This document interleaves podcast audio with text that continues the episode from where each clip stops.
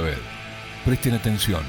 Sabemos que pueden hacer muchas cosas a la vez, pero en el transcurso de la próxima hora, la idea es que hagamos todo lo contrario. Durante la próxima hora vamos a compartir el ritual de la escucha atenta. La tardecita nos avisa que la noche está en ciernes y es una excelente oportunidad para poner un buen disco de vinilo. Comienza aquí 33 RPM. El programa en el que el Club del Vinilo Neuquén musicaliza en Capital. Pasen, pónganse cómodas y cómodos. Y ya mismo comienza el lado A del día de hoy.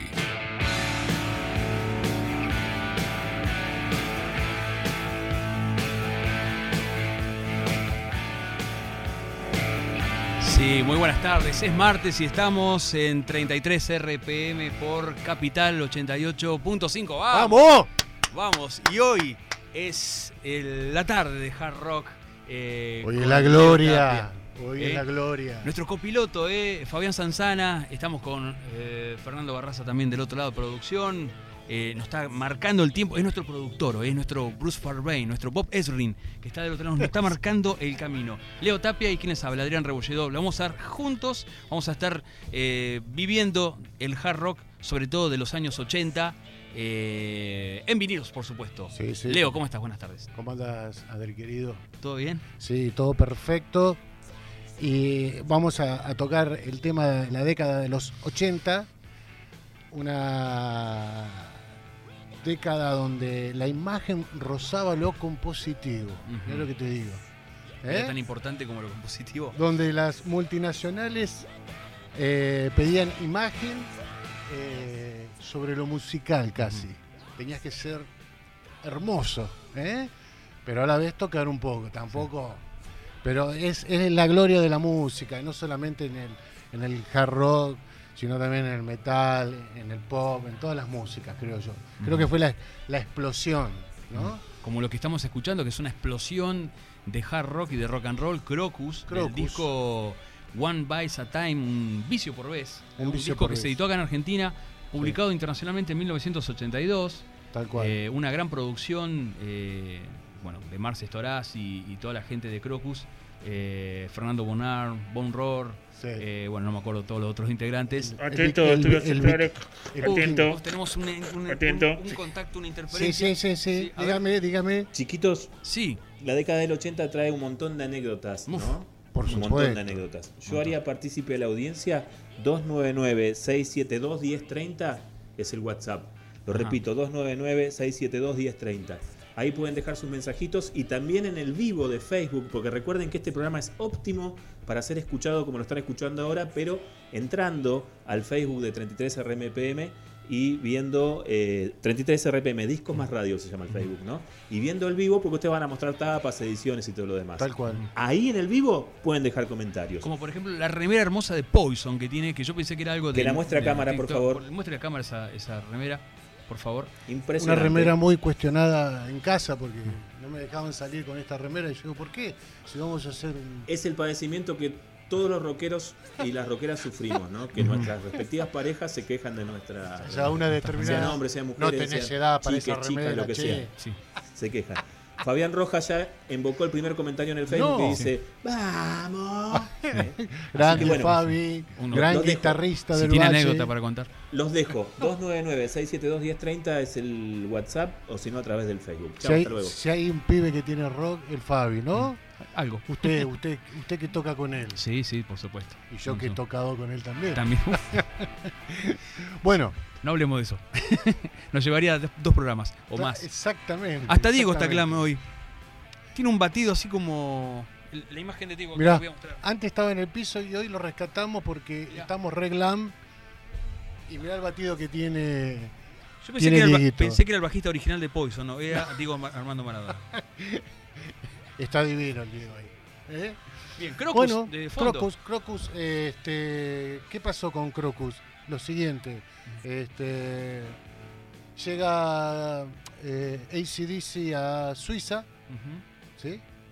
Y Fines Mark, de- fines Mar- de la década de 70, ¿no? exactamente, fines de la década de 70, y Mark Storais le dice al bajista Von Rob eh, que actúa Chris en, Von Rohr. que actúa en, en, este, Vikingos, Sí. este, dice a Bonror. Este, vamos a ver a ACDC que viene a la City. Bueno, fueron al concierto, tipo va, le rompieron la cabeza y el bajista que le dijo al cantante, tenemos que ir por acá. Sí. Dejémoslo progresivo. Era Dejémoslo, claro, porque tenía tintes progresivos. Entonces eh, se fueron por esta línea muy, muy similar a lo que estaba haciendo eh, ACDC. Y bueno, pero también lo llevó a que la- sus propios fans este, eh, lo, lo- lo- lo critiquen, ¿no? Lo critiquen por ir a la sombra de ACDC, porque yo lo amo a Crocus, o sea. eh, Es más, viste que en una época este, regalaban, este, en la época de novios mía, que son de los 80, Ujú. regalaban peluches y regalaban este, tarjetas y todo Sí. eso. Y bueno, a mí me regalaron un peluche, un perro y le puse Crocus, Ajá. así nomás, te lo Sí. digo. Bueno, todo esto, ¿qué resume? Sí. Que eh, esto me lleva a ACDC. Porque el AC/DC. que manda es ACDC, en Es realidad. el- ¿sí? Es el disco. Encima, eh, Leo eligió un disco que es que le sigue al disco eh, que más vendido de ACDC, el disco más emblema, que es el, es el que vendió, Black, cin- Back in Black. ¿no? claro, que vendió 50 disco- millones de copias. Es un excelente disco este For Those About to Rock. Me encanta, vivo. Ya me tiene encanta. 40 años, producido por también por el mismo equipo de producción del, del disco anterior y de, de Howie to Hell, que es Robert Matt Lange.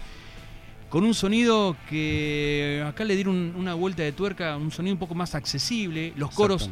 Justo en ese año también salió High and Dry de Def Leppard, que fue producido por el mismo productor. Y hay canciones que a mí me suenan, yo no sé si estoy escuchando, High and Dry o For Those About to Rock, porque se- Claro. se parecen bastante. Tienen. Y Sí. de este disco elegiste la cuarta canción del lado A. La cuarta canción eh, que se llama Inject the Venom, ¿no? Algo así. exacto. Inyección en las venas era. Sí. Inyecta el veneno. Inyecta el veneno. ¿Querés que lo, lo vayamos escuchando ya? ¿O querés decir algo más? Vos sabés que te quería decir algo. Decime algo. Te quería decir algo. ¿Qué te puedo decir de ACDC que no sepa? Que el cantante Bon Scott se ahogó en su vómito, Ujú. este, que lo reemplazó Brian Johnson, que hizo un tremendo disco como Back in Black, como para arrancar. Y después vino este disco, Ujú. ¿viste? Del- del- de la tapa del cañoncito, chicos, para el que lo conoce. Es muy linda edición, tiene en relieve la tapa. Sí. ¿no? Y yo creo que los problemas auditivos que tuvo Brian Johnson este, Ah, comenzaron acá con los cañonazos que pegaban en vivo y, Sí. y por treparse a la campana y todo eso, ¿no? Me parece que va por ahí la cosa. Estas son las reediciones de Sony Music eh, que salieron posterior al año 2000. Eh, si querés las podés mostrar un poco más eh, para el vivo. Pero las ediciones originales las editó Atlantic y tenía la particularidad del color de la tapa era el color de la etiqueta. Por ejemplo, yo tengo la versión original de este disco eh, y viene la, en, el- en ese color dorado viene la etiqueta. El disco siguiente, que es Flick of the Switch, que es todo blanco, la etiqueta es blanca. El disco Back in Black, la etiqueta es negra y así. ¿no? Sí. tenía una como un concepto según el color de la tapa era el color de la, de la etiqueta del disco Mientras le invocan ahí a la Sí. canción, Ujú. le recuerdo a la gente que puede participar por el sorteo de tres vinilos que vamos a estar este, después contando de qué se trata, al 299-672-1030. eh, y acuérdense que si entran al, al Facebook de 33RPM, lo ven al Leo, te ven a vos, Adrián, eh, en la transmisión en vivo que estamos haciendo. Y ahí también pueden dejarse su saludito, su anécdota y, anotados, y anotadas para el concurso. ¿eh?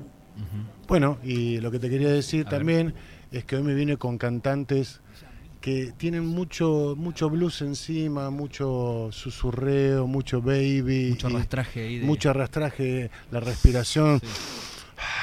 se escucha. mucho pantalón ajustado muchos pandex mucho- Claro, exactamente. mucha camisa desabrochada Exactamente. Así que vamos a ir al tema, negro. ¿eh? bueno vamos ya está sonando entonces Inyectar el veneno. Este comienzo es tremendo No mercy for the bad if they want it.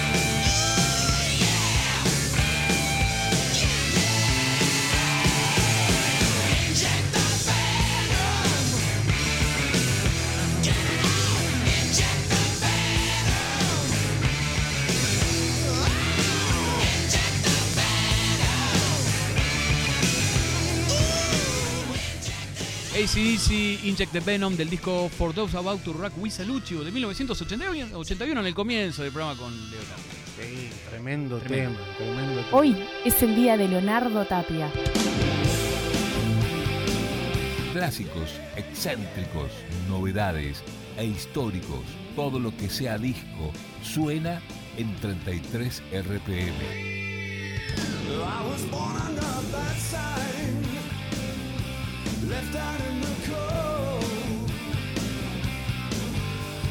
Bueno, bueno, bueno, bueno. Estamos escuchando al señor Coverdale con Steve Bates haciendo Full for Your Loving. Es un autocover, digamos, esa canción, ¿eh? Claro, porque en realidad lo hizo en el, en el 80 para Radiant Wilding, Ujú, ¿no? en caso.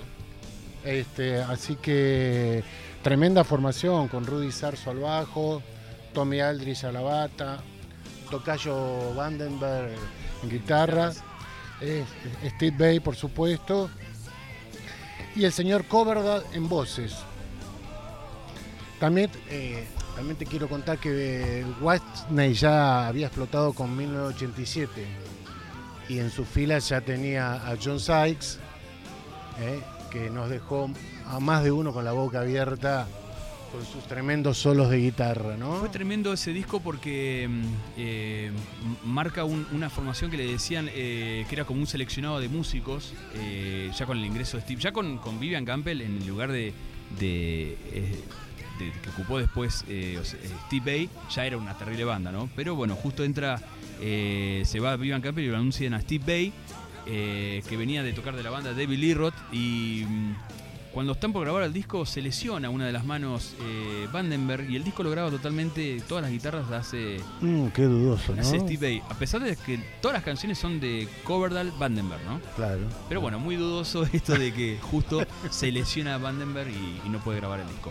Los que se quieran comunicar ¿Cómo? con nosotros tenemos el WhatsApp, Leo, Sí. 299-672-1030. ¿eh? Bien de pizzería, como dice acá nuestro amigo Fernando. 299-672-1030. Dejanos tu anécdota, tu Sí. saludo. Andá Eh, tirándome el nombre de la banda que te gusta, Sí. no sé, o que te gustó en esa época Porque y- esto va a seguir, ¿no? Vamos y que te movió los cimientos, Así es. ¿no? Así es. Este, bueno, ¿Van a hablar de baladas, chicos? mm, eh, no en el próximo. En el próximo, en el Ahora- lado B. ahora Ah, viene- cachondo yo, ¿no? Me quiero meter a hablar de balada antes de tiempo. Sí, Sí. Ya querés bailar, ya querés apretar. Bien. Pero guarda, yo puedo ir tirando un adelantito, ¿sí? Sí. A ver. Quiero decir, a los 996721030 vayan pensando qué balada les rompió el corazón, les ayudó a amar, Claramente. les ayudó a vincularse, etcétera, etcétera. La audiencia puede ir pensando, ¿eh? Porque bueno, ¿Se la también dejamos picando? en un Parece. momento, ay, me haces, me haces como llevar a la balada, ¿viste? Pero lo vamos a dejar para, para el próximo tema y vamos a seguir hablando de lo que viene, que es Eh, esto, este, este tipo de cantantes, este, como te decía, eh, eh, me trae al, al surco que vamos a, poner ahora, que es eh, Steven Tyler y sus muchachos de Aerosmith. ¿No? Desde Boston, ¿no? Viene. Oriunda de Boston, sí señor. Si bien esta, esta es una canción no exactamente de la década del 80, la que vamos a escuchar ahora, más de los 70, pero sí se escuchó mucho no acá me en reten, lados. no me reten. No, se, se escuchó mucho acá en los 80, ¿no? Pero ¿sabes qué pasa? ¿Por ¿Qué qué traje esta canción? ¿Por qué? Porque tiene un arreglo de teclas y en donde aparece ese gritito que lo llevó a la fama a Steven Tyler, muy particular que tiene en su Que desarrolló voz, en los 80. que desarrolló en los 80 y, y acá se nota perfectamente. Así que, bueno, vamos a, a- ¿Querés que lo escuchemos? vamos a escucharlo, vamos a escucharlo. Vamos al Escucharlo. segundo track del lado A. Esto es Kings and Queens. Sí. Reyes y reinas. Todo el mundo atento, porque lo que va a sonar es impunable. 33 RPM.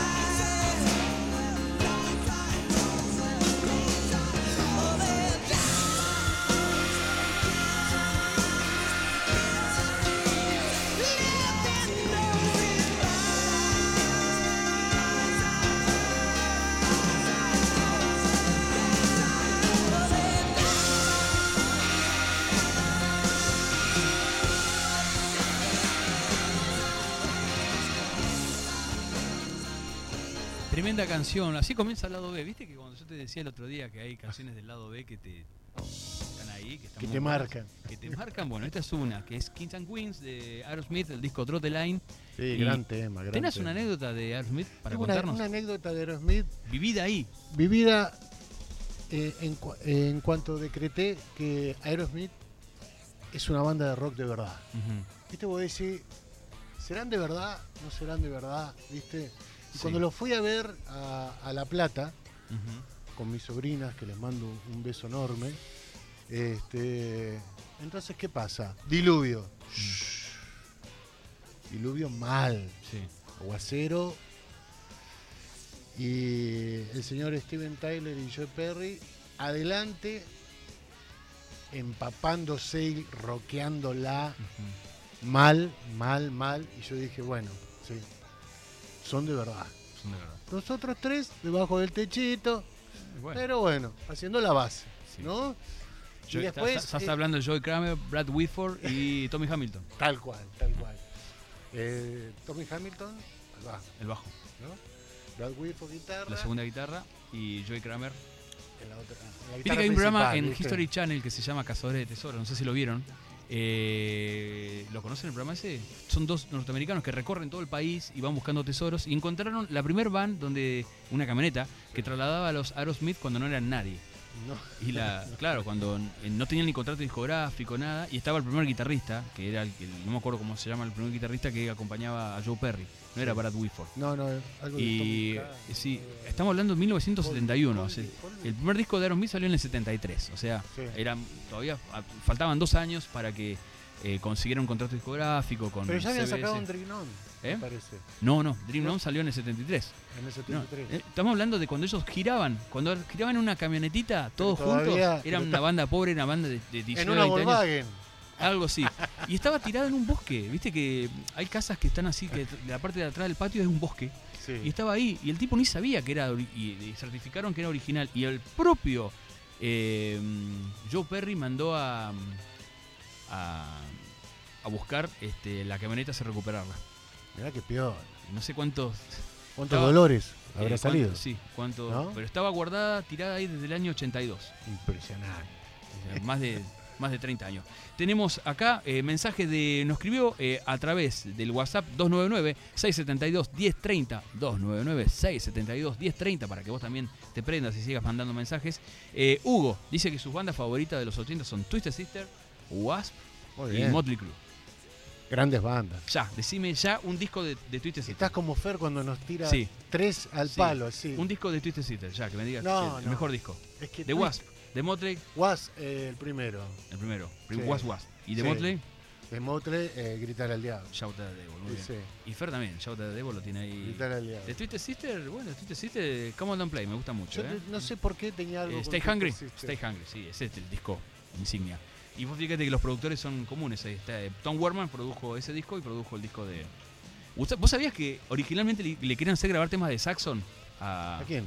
a Twisted Sister, el productor? Dice, no. Se tuvieron que imponer. Nosotros tenemos dos canciones que están muy buenas, que es I Wanna Rock y Buena con Estoy. I que- wanna rock, y no, rock. ustedes tienen que hacer eh, 747, Strangers in the Night de Saxon y van a ver cómo le va a ir mejor. No, no, no. Y la- tuvieron que pelearse con el productor porque querían que. Bueno, menos mal que la banda se impuso, si no, ni la conocíamos como, como lo conocimos finalmente. Bueno, no sé qué me dice el productor. eh, ¿Cómo estamos con el tiempo? ¿Todavía tenemos tela para seguir cortando? Quería cerrar, ¿Eh? volviendo a Aero, Aero, sí. ¿sí? Quería cerrar que aparte de lo que rockearon esa noche bajo la lluvia, Sí. este, Kramer se hizo un solo de batería increíble, a lo Bonan, con las manos, este, y cerraron una noche magistral, nada más.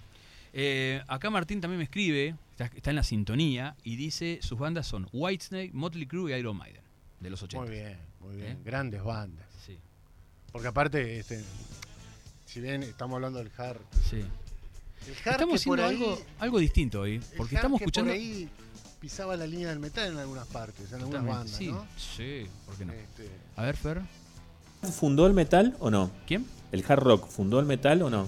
eh, ¿Qué es el huevo o la gallina? Ah, ¿viste? Es un tema ese, Y ¿eh? para mí El hard sí, puede ser porque antecedente. el primero que tiró eh, tonos de hard fue este, Jimi Hendrix. Los Kings también, ¿no? Sí. Sí, Kings, Y que sí. You Really Got Me, ese riff. de- Sí. Y que Es en los del año seten- en 64. los 70 Zeppelin, Purple y Sabbath lo terminaron Claro, de. Sabbath yo creo que ya termina de Después, fundarlo el metal, Claro, y después, bueno. Bueno, tenés canciones de los Beatles, como por ejemplo Day Tripper Sí, o cada Helter uno- ¿no? Helter que- Skelter. después cada uno se va con, por su rama. I'm Down. ¿no? Steppenwolf. no Steppenwolf. me dejen afuera Al Steppenwolf. lobo. ¿Eh? Ese, ese disco Born que be Wild. compré Mm. porque estaba el lobo en la tapa. Muy bien. Bueno, escúchenme. terminaste aullando. 299-672-1030 es el teléfono, el, el WhatsApp va para comunicarse y participar del sorteo. Recuerden La que, viene, la ¿no? semana que viene estamos sorteando tres vinilos regionales Sí. eh, de bandas. Uno de ellos de lo tenemos acá. Eh, sí, uno que tenemos. eh, Esta noche vamos a pasar uno de ellos, ¿no? Sí, Son tres discos muy distintos, uno de, de los otros, y eh, son tres discos editados en este lustro, ¿no? Los últimos cinco años han salido. Muy lindo. Bien. Así que no se van a perder la oportunidad, vayan comunicándose, se anotan. Si existe un romántico o romántica que todavía quiera mandar una carta, recuerde que si manda carta a papel, acá o las Coaga 1854, código postal 8300 Neuquén, que es la radio, vale doble. El voto por carta vale doble. Y si es una señorita y la manda perfumada, vale más todavía. Claro, y queda una semana. Digo, si vivís acá cerca, Si la carta en una viene semana perfumada. llega. Si la mandás mañana la carta, para el vi- viernes, jueves llega o no. Así que bueno, eh, eso quería recordarles. Qué bueno, bueno. vamos a. Vamos a dar vuelta al disco. A dar Eh, vuelta. Es la primera vez que pasamos un disco casi completo. El- por lo menos el lado B está sonando todo, está bueno. Eso me gusta Está parece- fantástico. parece- nos falta nomás, no sé. En el- vivo, en vivo, todo en vivo. como si estuviéramos en la casa escuchando, ¿viste? Bueno, falta compartir el mate. No, Sí. podemos compartir. Bueno, viste que yo traje el mío, pero no. yo, yo el mío no lo traje hoy, pero. pero estamos post pandemia casi. eh, estamos ahí tratando de salir un poco. Y bueno, Bueno. Eh, damos vuelta al disco. ¿eh? sí, porque y ¿qué pasa? Se viene el lado B y, Y se bueno, vienen los lentos. se vienen los lentos. Se Lentos. vienen los lentos. Un lento. Un lento, dos, dos. Bueno. Eh, y vamos a ver qué pasa.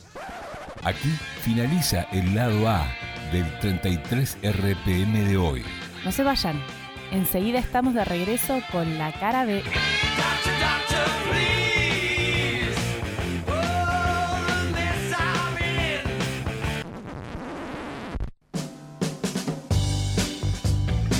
Estamos en lo alto de los edificios. En el bullicio de las horas pico. En la serenidad del río. Y en la quietud de las bardas. Somos Capital 88.5. Somos la radio pública de la ciudad de Neuquén. 33 RPM. Más que coleccionismo, es un amor.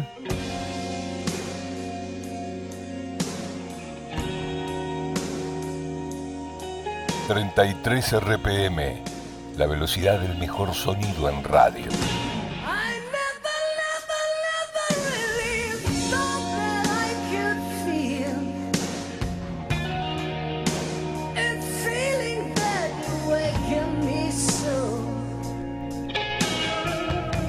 Ah, bueno, pero esto es sin aviso casi. ¿Cómo va a entrar así el tema? Cantando así ¿no? directamente Lenny Wolf. ¿Qué es eso? Esta es la escuela de plan. De Plant, sí. Plant, Esta es la que escuela de plantó Plant, la semilla, que digamos. plantó la semilla. Esto Y- es Kingdom Come, Ajá. lo que el amor puede ser, Una banda que fue muy, muy criticada en la metal, decían ladrones, pero con clase. pero con clase. ¿no? Porque, el- para mí, eh, Bob Rock, su productor, hizo un excelente producto, ¿viste? Me acuerdo de la crítica, decía Sí. el primer disco de Kingdom Come en la metal. Sí. Decía, Kingdom Come, bueno, los Zeppelin de los 80s. Los Bueno, Zeppelin de los bueno, 80, dice. tal cual. A ver, analicemos, dice. El guitarrista le falta mucho para ser Jimmy Page. El baterista. eh, Pero siempre va a estar esa crítica. O sea que Dice, bueno, Zeppelin hay uno solo. Trata de ¿sí? ser bon- eh, bonzo, pero bueno, está ahí. No te dejan asomar la Ahora, cabeza, loco. ojo con Lenny, decían, ojo con Lenny Wolf. Ojo con Lenny Wolf, Ojo que con el Lenny pa- Wolf. el- los zapatos de Robert Plant le quedan muy bien. No, claramente, claramente. Eh, Está bien. Vos podés decir, es una copia textual, pero, pero la verdad que canta muy, muy, muy bien. Y lo que han, han logrado en este disco es fantástico. A mí me gusta mucho el disco. Sí, yo no tengo, no tengo el sonido de batería, el sonido Sí. en general de la banda es, es notar. Baterista que después terminó en Scorpion, ¿no? Con Scorpio pasó por Warrant, grabó un disco en Warrant. Ahora digo, ¿qué, qué diría la metal hoy si escucha a Greta Van Fleet, por ejemplo? Ah, Que son, eh, si, si me decís si son más o menos parecidos eh, a, a Zeppelin, son muchos más parecidos. Mucho ¿no? más parecido, sí. claro. Qué manera de hablar cansada la metal en los 80. Sí, la ¿no? verdad que. Sí, se la mandaba. Y se cansó de vender, ¿viste? Bien. Ahora sí Pues podemos sí. hacer apología a los lentos, chicos. Claramente, Sí, porque. porque lo estamos escuchando. Vámonos lento. Porque tenemos. Ah, pero también, ¿te acuerdas que el otro día nerdeábamos Sí, en, en- en el supergrupo de WhatsApp que tenemos? sí. Este, con el tema de que balada, ¿qué es para vos una balada? Si- ¿Cómo es el tiempo? Si, Si la tiene que ver la power temática, balada, ¿no? Claro. Claro, ¿no? Una balada melosa. Bueno, lo que estamos escuchando es una típica balada melosa, mal, Sí. en la cual bailás no sé El qué puede central, pasar. Claro, el tema central ¿No? de, la, de la balada arquetípica, bueno, primero y principal, te- tempo lento Sí. y, y un tema de amor o desamor, ¿no? Sí, para mí tiene que tener el tema constante hasta el final. Bien. ¿sí? Yo invito a la Cosa que si audiencia estás entonces. bailando, Sí. ¿no? Este, y pinta, Ah, vos decís que la balada, la balada se baila? la balada se baila, la balada pinta, pinta chape, chicos, lo voy a decir porque es así. ¿viste? Que Acá entraron y dicen, no, yo me voy yendo por las dudas. Claro, Claro. claro. Bueno, este, Es muy 80 esto, pinta Chape, dice, muy 80. claro, es muy 80. La 299-672-1030, Sí. eh, que la gente opine qué qué es una balada como la gente y si la balada tiene que ser eh, de principio rascable. Claro, exactamente. ¿Eh? ¿Qué querés? ¿Qué, qué preferís? ¿Una balada melosa o una balada que termina Que te desgarre. que, que termina con el ritmo a full? Claro, Como por ejemplo, Escalera Esa es para Cielo, ¿no? escuchar. Escalera al Cielo que empieza, re- Escuchamos opiniones entonces. empieza medio, eh. me- medio hiposa La power balada te separa. y después te lleva a un terreno que va... Y ahí te frustrás por ahí, ¿no? Es cierto. Con- Dos- así que 299, lo repito, 672-1030 es el WhatsApp. Y si no, estamos en el vivo del Instagram de 33 RPM Discos Más Radio. Y ahí también eh, podemos escuchar a la audiencia en, en- en los comentarios del vivo a ver qué opinan de todo esto. ¿eh? Y lo que te quiero decir también es que en todos mis programas que me toquen como línea conductiva, digamos, entre comillas, este, va a haber una balada. Así Bueno. que, bueno, prepárense, Ah. Gordi, agarrar el hueso que tenés al lado, preparar la pista y vamos a bailar un rato. ¿eh? Muy ¿Qué te parece? Está bien esa. Vos dijiste algo de la imagen del hard rock y del glam. Y Y, lo que vamos a escuchar ahora una banda que es una, una, una semi-balada, podríamos decir, esta canción que vamos a escuchar ahora. Tiene una balada más, más lenta que esa acústica. Es una, está- es una de mis bandas del- preferidas. Estamos hablando de Queensryche, una banda distinta de los, de los 80, distinta porque ellos sí que le pusieron mucho énfasis en la música, más que en la imagen. Pero la compañía discográfica para este tercer lanzamiento, que fue Rage for Order en Rage for 1986, les pidió, por favor, eh, que tengan una imagen más acorde a lo que estaba pasando, ¿no? Claro, porque se separan un poco del power metal que metieron en el primer disco Bueno, y todo te eso. invito ¿no? a que muestres la tapa. Sí. Esta es la tapa de Rage for Order. Esta es una, una versión norteamericana que viene con otra, con otra etiqueta. Me confundió el label cuando lo vi porque yo tengo el otro. El insert, ven, a- a- acercale más la imagen. Tiene una imagen, Geoff Tate, Chris DeGarmo, Michael Wilton, Scott Rockenfield y Eddie Jackson. Tiene una imagen más glam, eh, más maquillados. Y la gente, el público se confundió, pensaba que era una banda glam. Y ellos salieron a aclarar, no, no somos una banda glam. Nos pidieron un poco de maquillaje, ma- peinados medio raros, un poco de tintura. Pero nosotros no hacemos eso. Bueno, lo demostraron con el siguiente lanzamiento y en la gira posterior de este disco que ya no tenía esa estética, ¿no? Sí, y pero aparte este disco es, eh, es yo lo declaro ya como para bateristas. Tiene una lectura progresiva tremenda Sí. que la lleva Scott Rockenfield. ¿no? Y Tu doble. siempre me, siempre me dice que es el doble. El doble de imagen, no Sí. tocando, ¿eh? Así que, este, no, me parece un disco extraordinario que yo cuando lo escuché no lo entendí. Eh, ¿Viste esos Sí. discos que vos escuchás que no lo entendés o te quedás, termina y, te quedás cinco minutos pensando, ¿qué hicieron estos locos? Sí, yo también. A mí me pasó también. Bueno, me pasó, yo- me pasó con Painkiller también. Sí. A mí, yo venía loco con ¿Viste? The Warning y con el EP, con Queensryche. Y Exactamente. me esperaba algo. Claro, Y, eh, arranca más, el tema Walking incluso- the Shadow, arranca bien y después No, no, empieza. eh, eh, yo lo escuché y me des- desilusionó, dije. Sí, ¿Viste cómo es la, la, la línea? sí, sí. Una línea muy. Y, y digo, este. Y después, después de. Hay un concepto igual, año, ¿no? En el disco. Sí, Hay un concepto claro, de estético, todo. claro. Y yo me acuerdo de haber leído eh, en revistas de la época que en este momento de cuando se editó este disco, ¿no? Eh, había un par de encuestas sobre discos favoritos, ¿no? Que le hacían a Bruce Dickinson, a, sí. a Ozzy Osbourne y Geoff Tate le preguntaron. Y cuando dio la lista de sus cinco discos favoritos, metió Viena de Ultravox. Mirá, ¿eh? sí. O sea, una línea new, romantic, electrónica, ¿no? Claro. Totalmente ajena a lo que uno esperaría de una banda de heavy metal, No, ¿no? un disco re avanzado. Y, y si vos escuchás algunas cosas de ahí, hay como unos sonidos, ¿no? Lo que pasa es que cuando el disco está es avanzado, te, eh, te sorprende para bien o para mal. Pero después, Es cierto. con el tiempo, lo terminás entendiendo y decís, la puta. Al- qué ahí ahí es donde admirás. que hicieron en ese momento. Y no lo entendimos. ¿Viste? Así que. Bueno, El arquitecto de todo esto también fue el productor Neil Kernon, que tenían también otra cabeza de con unos sonidos más sintetizados, por ahí un poco industrialoides, que aparecen en las canciones, ¿no? Esos golpes percusivos eh, con teclados, Claro. crin, crin, crin, Sí, esas sí, cosas. sí, sí, tan, sí. tan, todos esos eh, arreglos. eh, la canción London, Chemical Youth, eh, Newell Regal, todas esas canciones que, que tienen esos arreglos eh, entre progresivos, medios industriales. Claro, exactamente. Y, y, bueno, la canción y- Walking the Shadow, por ejemplo, tiene un, un, un trasfondo hard rock. Eh, la canción que vos elegiste, que es un temazo, Dream in Infrared, es un temón, de Whisper. Toda esta parte, Sí, toda esta la- parte. las tres primeras canciones son Son tremendas. increíbles, son Después trae un cover, que yo después, con los años me, me enteré que era un cover, que es Gonna Get Close to You, sí, sí, que sí. es el tema más raro. Sí, es es verdad. el tema. Chiquillos, están Sí. mencionando muchas canciones. Yo propongo Ah. que le hagan una picadita al disco. Ah, bueno, Ah, me parece. que tenemos. ¿Te animás, cabeza, a sacar la cortina de allá? Bueno, vamos, ya que estamos, hacemos un. Así a, me- a medio, medio caminito. Sí, y andar eh, mostrándole a la gente. Estamos tratando. Esto es Walking the Shadow que vamos a escuchar. La, la primera canción del lado A, que empieza ahora. Ahí está. La tenemos de fondo. Fíjate. Subile un poquito, Fabián.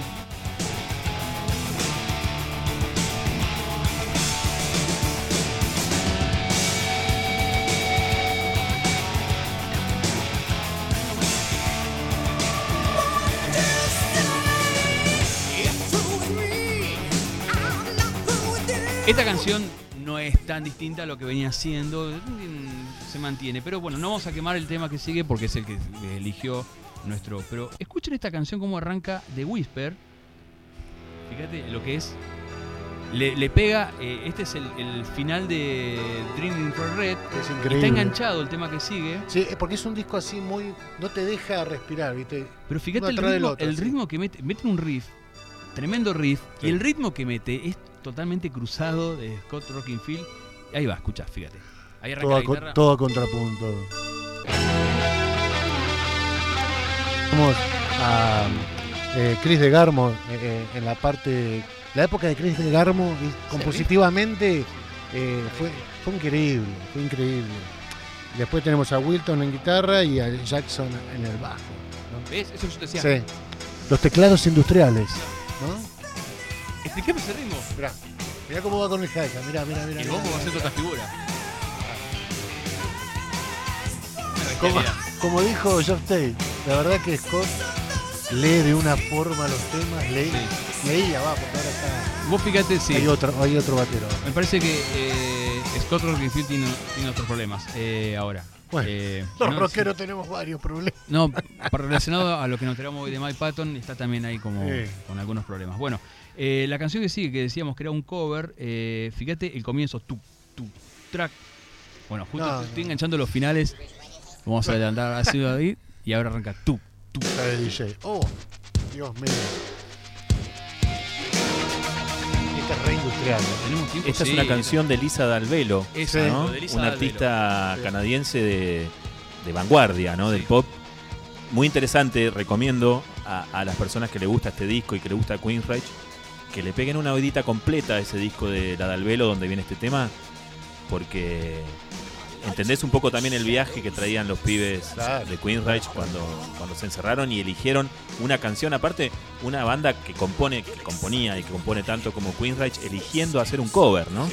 No, no, no. Bien ahí. Tremendo. Pero es, toda la canción hasta acá, hasta que viene la parte del solo, está tal cual la, la canción original. Después tiene un vuelco eh, cuando empieza el solo, que a mí me recuerda, la melodía me recuerda a Def Leppard, no sé por qué.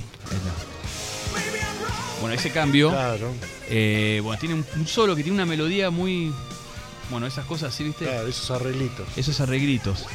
Bueno, eh, no sé cómo estamos con, Bueno. con el tiempo, seguimos más. Bueno, Seguimos. hay una canción llamada Killing World, que el tema que le sigue es un temazo, que también empieza medio lento. Eh, es un temazo, fíjate. Suena un poco Fabián. Ah, sí.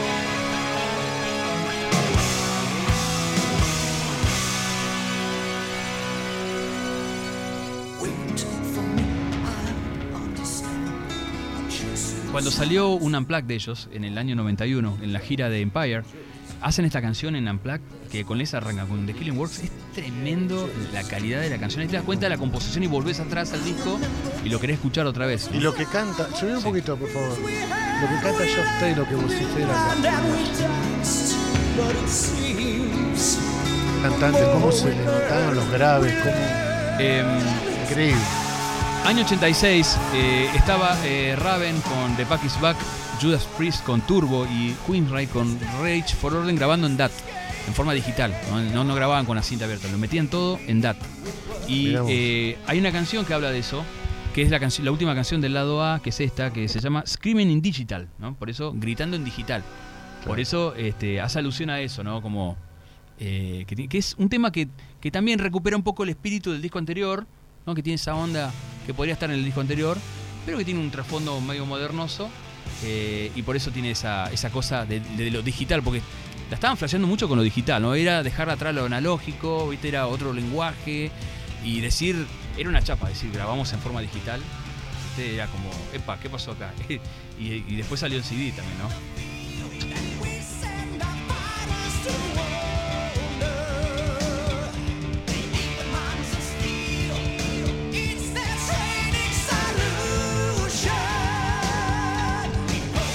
Bueno. que nu- más nerd que nunca el programa, me parece. Escuchame, sin querer hicimos un, mega. Sí, un recorrido por el disco. Estoy tentado a darlo vuelta. Un digo, especial porque- de Queen, un especial de Queen Sí, viste. Decí que el tema está de este lado y no lo podemos dar vuelta, porque si no, este. Pero Bueno. bueno, volvamos al lento. Vol- el brazo. Vol- ¿Volvemos al lento? A ver si la emboqué. Ahí está. Vamos a escuchar entonces I Dream in Infrared. Sueños en infrarrojo. Temón este, ¿eh? Sí. Medio Floyd, así.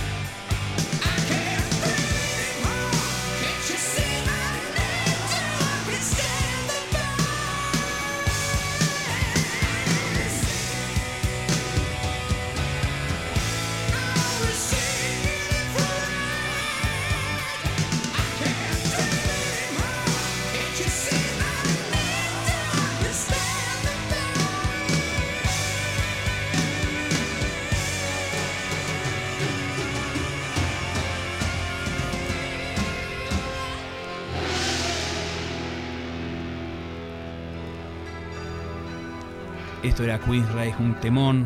I Dream in Infrared, segunda canción del lado A del disco Rage for Order, publicado en 1986. Hoy es el día de Leonardo Tapia.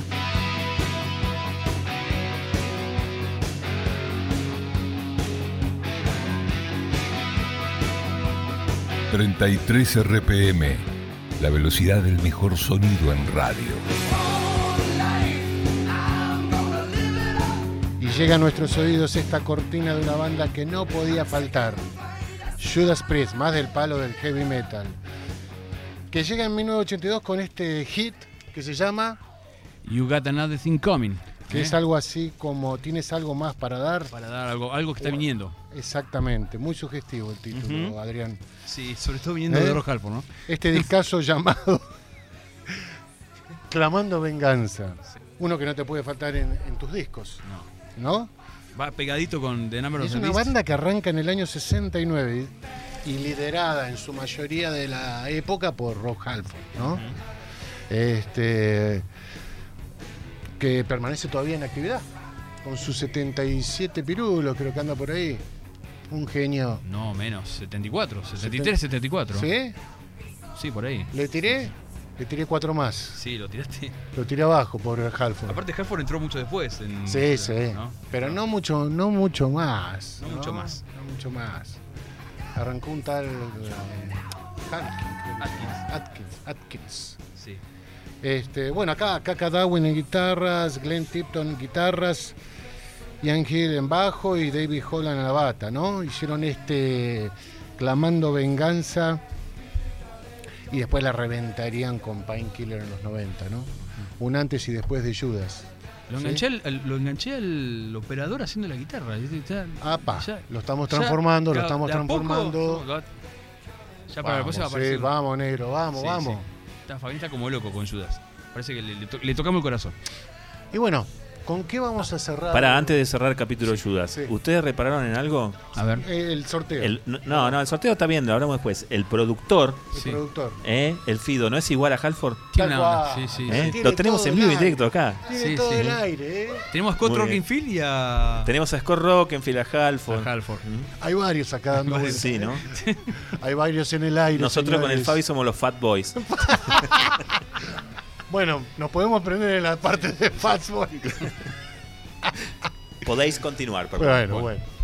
Bueno, eh, vamos a ir. eh, eh, no sé si querés anunciar el sorteo. El sorteo, de- tenemos de, el- lo que vamos a presentar. Que Bueno, excelente. Bien, sí, está bien el pie, porque eh, lo, que, lo que me une a mí, ¿no? Si- sin que me hayas hecho eh, un comentario directo y alusivo cuando hicimos la producción del programa, es que de- de- en este disco de Judas Priest hay mucho del corazón que te llevó a hacer tu propia música después, ¿no?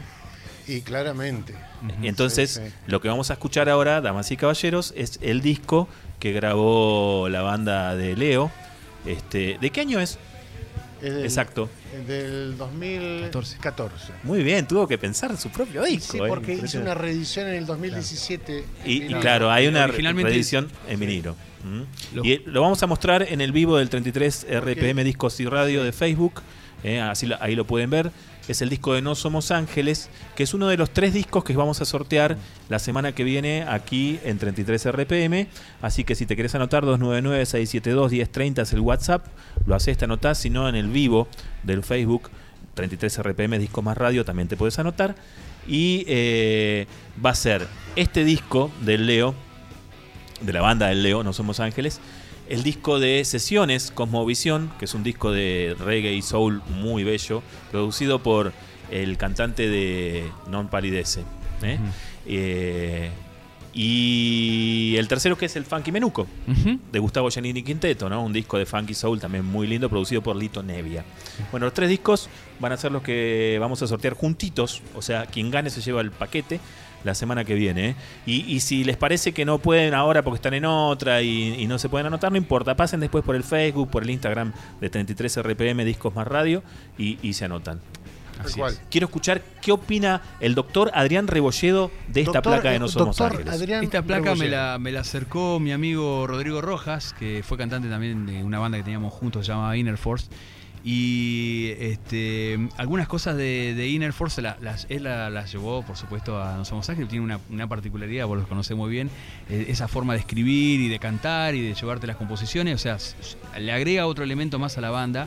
Que la banda tenía una base más heavy, más, más, más hard rock también como, como, como nos gusta a nosotros. Sí. Pero le- también con, con él y bueno, también coincidiendo ustedes, cambiaron hacia un poco más tintes progresivos. Y yo lo escuché en la versión en CD eh, y después cuando me, me alegré mucho cuando iba a salir su versión en, en vinilo, que las tuvimos que esperar muchísimo, ¿no? Hubo, Sí. hubo muchas cosas. Pero bueno, eh, muy buen disco. eh, la intro, muy bien. Pero la canción que yo elegí de este disco me recuerda mucho al No Somos Ángeles más, más, más hard rock, a pesar de que tiene un tipo raro que metió acá a los Scott Rockinfield, eh, mi colega Leo Tapia, que es Sin Afectos, y está segunda del lado B. Yo siempre dije, las grandes canciones aparecen en el lado B también. Y- y te- eh, Como este que estamos escuchando, Another Coming de Sí, Judas, también. es segunda del lado B en el disco de Judas Priest, de Screaming for Es Vengeance. como que, doctor, yo le voy a estar dando la razón, me parece. ¿eh? Le voy a estar dando la razón. Sí, y Sin Afectos es muy buena. Pero hay una historia, como todo gran disco, tiene una, una historia, una anécdota detrás, y en este caso involucra a un famoso de la escena del, del hard rock que tocó en uno de los discos que hoy escuchamos de cortina, que es Sleep on the Tongue. Y estamos hablando del señor. Rudy Sarso. Bien, Te voy a contar lo más cerca que, Que que estuvo- estuve de Rudy Sarso. de Rudy Sarso. Este, Recordemos, Rudy Sarso fue bajista de Core Riot, bajista cual, de, de Ozzy Osbourne. Sí. O sea, estuvo al lado de grosos, grosos de verdad, al lado de Randy Rose, de Ozzy, de. Steve Bay, de no, no, David Coverdale. Monstruoso. Una bestia. Una masa, un, un tipo que Entonces- toca el bajo de memoria. Tenerlo ahí era. Y justamente venía a tocar con, eh, no sé si con Alacr- Alacrán era. Sí, Alacrán. y, y- y- y iban a hacer una gira y él tocando con Alacrán y algunos de sus temas. Este, y nosotros justamente estábamos en la nave de Osterberg grabando el- en Buenos Aires el, el disco. Este, y el, el que nos mezcló el disco, Martín Toledo, dice, che, ¿y si le ponemos una chapa, una chapa al disco, y cómo qué? Y podemos involucrar a Rudy Sarso, que bueno, más vale que te va a cobrar, te va a cobrar 500 dólares. Este, y viste, quedamos ahí cebadísimos. Y bueno, lo tuvimos que pensar, ponerle tres días, ¿no? Porque mientras grabábamos, ¿no? Mandábamos la pista a Los Ángeles, él la, la arreglaba, la hacía a, a su forma y después este, eh, la mandaba para acá, para Buenos Aires. Bueno, entonces decidimos que sí, que sí, que sí, que estaría buenísimo que, que participe en uno de los temas eh, Rudy Sarso, ¿cómo no? Parte de nuestra vida fue. Eh, bueno, entonces cuando voy a hablar con el productor, me dice, bueno, hablé con Rudy Sarso, y, pero quiere 700 dólares. Y no, bueno, viste que Rudy tiene un perrito chiquitito, una mascotita siempre anda. No sé si parecido al tuyo, Fer, me parece. ¿Viste? Le dije, no. No, no, no, no, no. no. Que se meta el perro, ¿sabe dónde, no? Así que eso fue lo más cerca que estuvimos de Rudy Sarso. Así es. Bueno, este, vamos a ir metiendo ya, le vamos a ir metiendo mano al disco, vamos a ir escuchando. Vamos a hacer un recorrido como Queer no, vamos a directamente a la canción, vamos a la canción. Vamos a la canción. Uy, yo había traído acá unos discos para comentar de aniversarios y, Sí. y demás. Lo vamos mostrando. Lo vamos a ir mostrando después. Este, vamos a escuchar entonces. ¿Eh? Después no hay más nada. Fue entonces. Bueno. Después de este tremendo tema, Sí. Bueno. Vamos a justo agarro el final de la canción y. y este, antes nos vamos.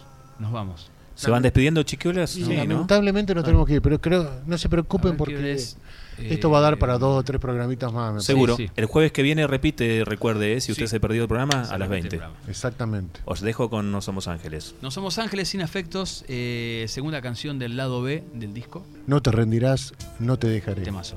33 RPM. el programa del Club del Vinilo.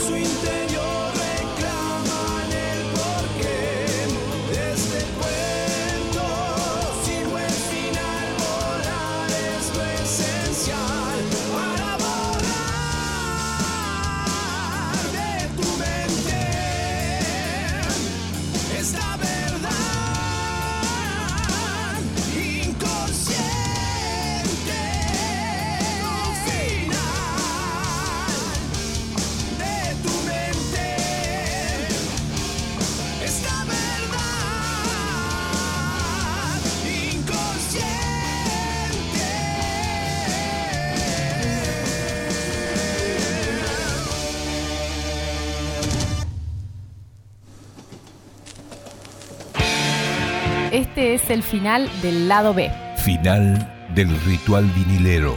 Hasta aquí compartimos 33 RPM, el programa del Club del Vinilo en Capital. La semana que viene nos encontramos para celebrar un nuevo rito vinilero. Hasta la próxima.